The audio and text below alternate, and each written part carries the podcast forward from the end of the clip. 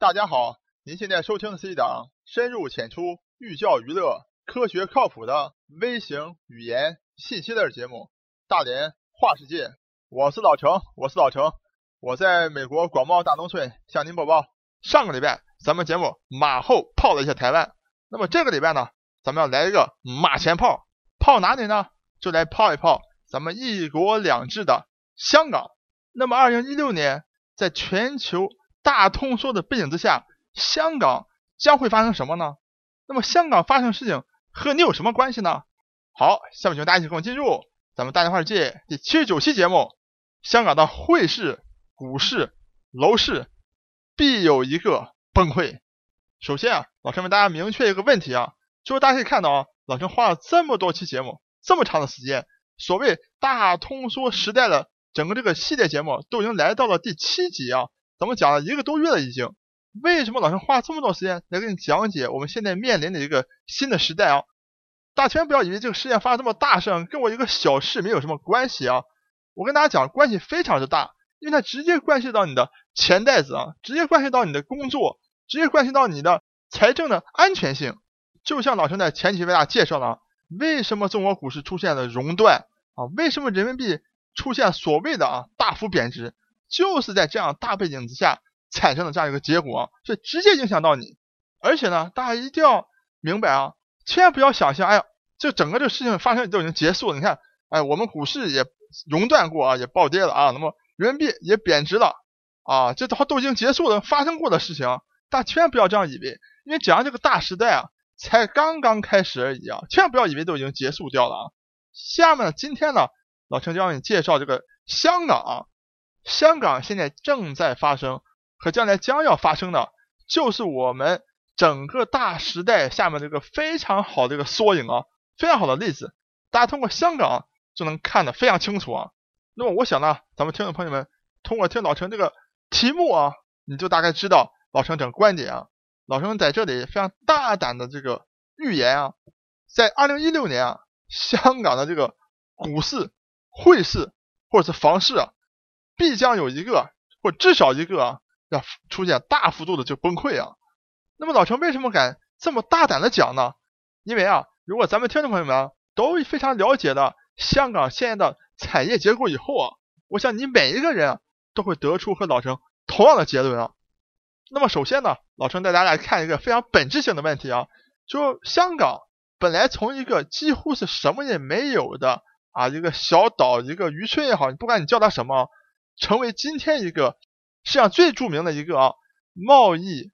金融的一个中心呢？老陈可以非常简单的回答你啊，四个字：地缘政治。那么我想呢，这段历史啊，大家非常清楚，老陈不再赘述了啊。可以想象，因为从七八十年代到现在，咱们中国大陆的这一种前所未见的这种崛起啊。而又在一个特殊的时空背景之下，因为某某些原因呢，那么成为香港呢，成为世界上中国和世界的一个啊连通的一个大门啊，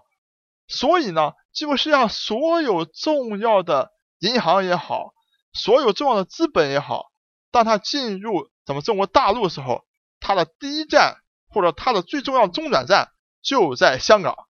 也正是由于这样的时空背景或历史背景呢，也成就了啊今天香港所谓一个自由港的这么一个状态啊。所谓自由港，就说你所有的货物也好，所有的资金也好啊，随便的这种进出往来非常非常自由啊。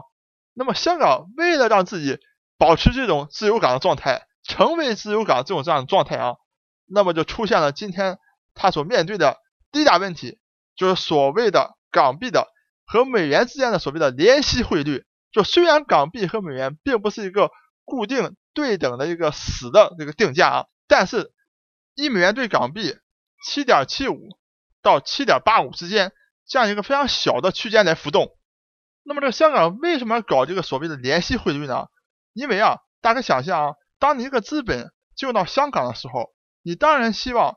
你的这个资金啊，你从以美元的资本交到香港来啊。你兑换到成港币的时候，和当将来你走离开香港再换成美元的时候，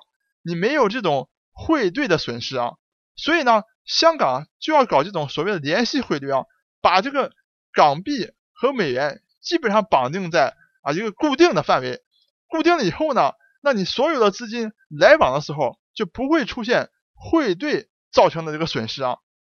这也是为什么大家看到欧洲要搞这所谓的欧元区啊，就是当大家把其他的货币都取消以后啊，只用一种货币的时候，那你整个区域内之间这个经济啊啊往来活动啊就没有这种要把这货币兑来兑去、换来换去啊，造成这种损失了啊。所以让你的经济啊就更加有活力。那么香港呢就要保持它这种所谓自由港、所谓金融中心的这种地位呢，当然要搞这个所谓的联系汇率。但是呢，这个联系汇率有一个最大的害处啊，就是说你自己丧失了自己的这个啊货币的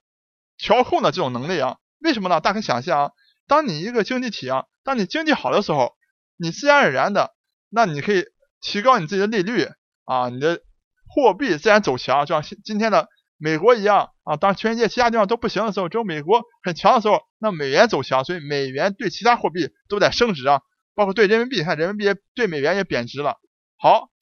那么当你的经济体经济不好的时候，你当然可以通过降低利率、贬值自己的货币，呃，换取呢啊其他你的这个出口竞争性啊，包括旅游的这种吸引力啊，比如像咱们邻国日本啊。通过过去五年这个日币大幅的贬值，吸引了多少咱们中国游客到日本去买东西啊？觉得啊，这日本买东西好便宜啊，东西质量又好，这个价格又便宜啊。那么我们看到香港，当它使用联系汇率的时候，它的整个的货币的这整个这种调控能力就完全丧失了啊，它完全是跟着美元的节奏在走，因为它是联系的汇率，当美元升值的时候，你港币就升值。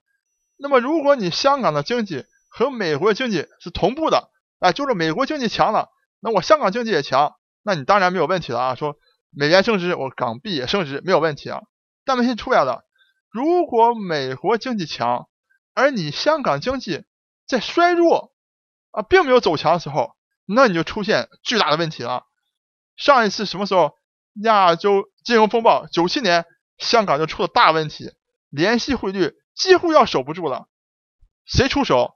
正好是因为因为大家知道，九七年香港刚刚回归嘛，啊，这个咱们的天朝政府不可能说你刚回来就让你崩溃了，对吧？面子也不好看，咱们这个中央政府出手啊，动用咱们大陆天朝的外汇储备，才一举击溃了所谓索罗斯为首的国际金融炒家对港币的这种狙击啊。那么好，咱们今天再来看香港。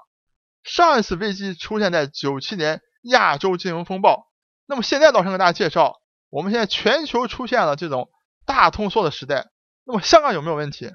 老陈跟你讲，香港问题太大了，大在哪里？你还记不记得从啊过去啊这个所谓自由行开放以后啊，香港出现很多声音啊，说因为有太多大陆人跑到香港去了，香港变得不好了，很多反这个大陆人到香港去旅游的。啊，而且去年还有前年出现这个所谓战中事件啊，把这个香港搞得是啊一团乱啊，那么给内地的整个游客呢造成非常不好的一个印象，所以去到香港旅游的人也大幅减少。